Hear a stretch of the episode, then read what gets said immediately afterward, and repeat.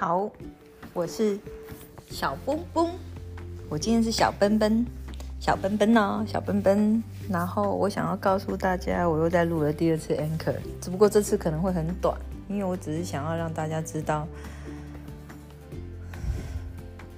我其实不愿意，不愿意再让我的灵魂伴侣难受下去。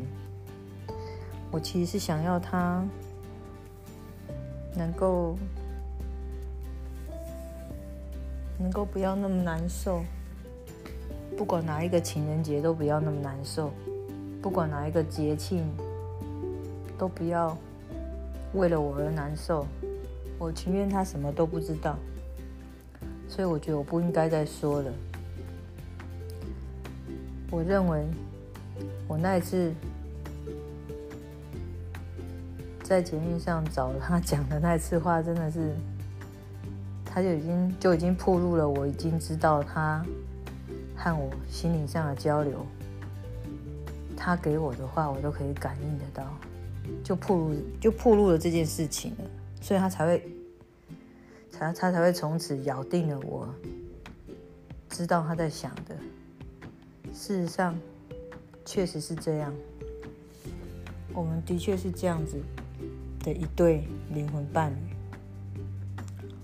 我不知道那算不算灵魂伴侣。至少我很愿意为了他牺牲我全部的东西。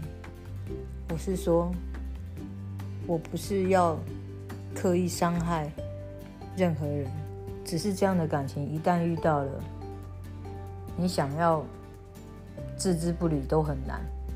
因为你们的心已经是彼此互相牵挂，你没办法，你没办法置之不理，你没办法在午夜梦回的时候去忘掉这件事情。尤其当你孤身一人的时候，你很明白，不管在哪个世界的另一头，都有一个人在牵挂你，你所想，你所思，还有在牵挂你的心。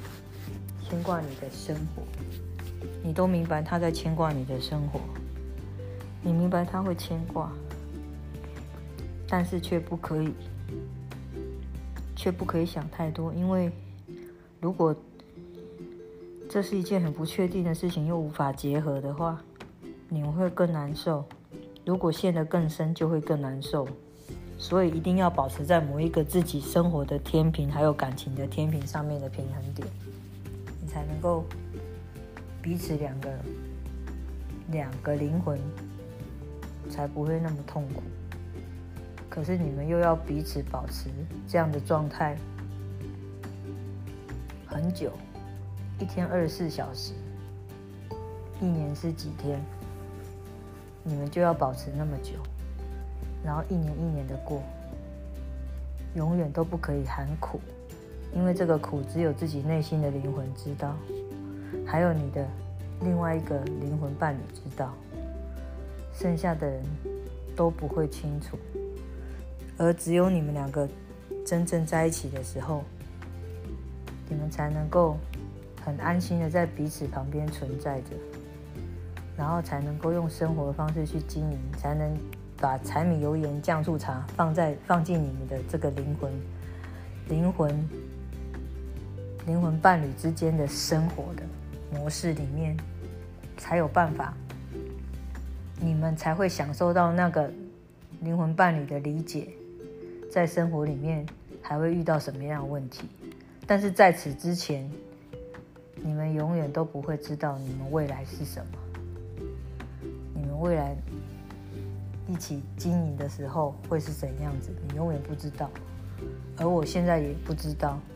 所以我不能够跟你们分享这件未来的未知的事情，但是我只能够告诉你们，我和他之间的感情是充满理解的，是充满包容和理解，还有退让，还有牺牲。目前是这样。为什么退让？为什么牺牲？为什么断联而产生包容？为什么？因为都不想要让对方难堪难过，才会有退让这件事情。可是退让并不代表放弃。我们都知道，退让不是结束，也不是放弃，所以我们都在等，只是不晓得那一天的尽头会在哪里。真的，我们都不知道。所以我想要跟大家分享的是这短短的一点点小小心得。好了，还是老话。今天是二月十四号情人节快乐。但是其实我永远都不晓得我哪一天哪一天才是我们的情人节纪念日。那也许是二月十四也许不是。所以就这样喽再见喽拜拜。